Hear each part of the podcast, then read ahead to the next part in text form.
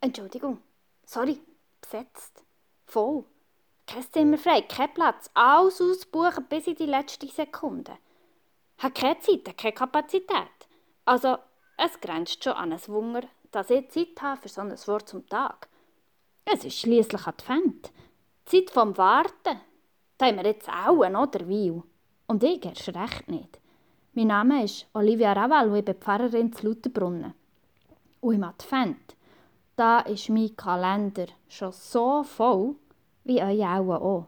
Unsere To-Do-Listen sind schon drei Meter lang und wir laufen schon auf Hochtouren. Alles, alles voll. Und das Letzte, was wir brauchen, ist noch etwas mehr. Oder sogar noch etwas Unplanetes oder Unangemeldetes. Vor allem ein kein unangemeldeter Besuch, der auch noch so frech ist und unsere mit viel Arbeit verbundenen, selber gebackenen Weihnachtsgüte forthabert, wo wir dafür einen ganzen Ami in der Küche gestanden. Geht's noch? Es ist schließlich Advent. Zeit vom Warten. Vom Warten auf einen neuen Himmel und die neue Welt, die Gott versprochen hat. Die neue Welt, wo Gerechtigkeit regiert. Aber möglicherweise würden wir sie nicht erkennen, noch wenn sie direkt vor unserer Nase würde stehen.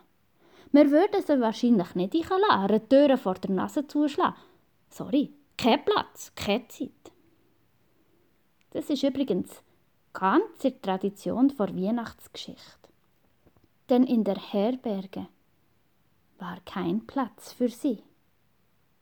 Habt ihr das schon mal gehört? Kommt euch das bekannt vor? Alle Welt wartet auf einen Messias, auf einen Retter. Nur leider hat gerade niemand Platz für ihn. Das Boot ist voll.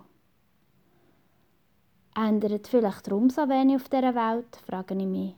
Sind wir vielleicht deswegen noch gäng am Warten, weil wir auch 2000 Jahre später irgendwie nichts dazugelernt haben? Liest man im zweiten Petrusbrief, könnte man fast zu dem Schluss kommen.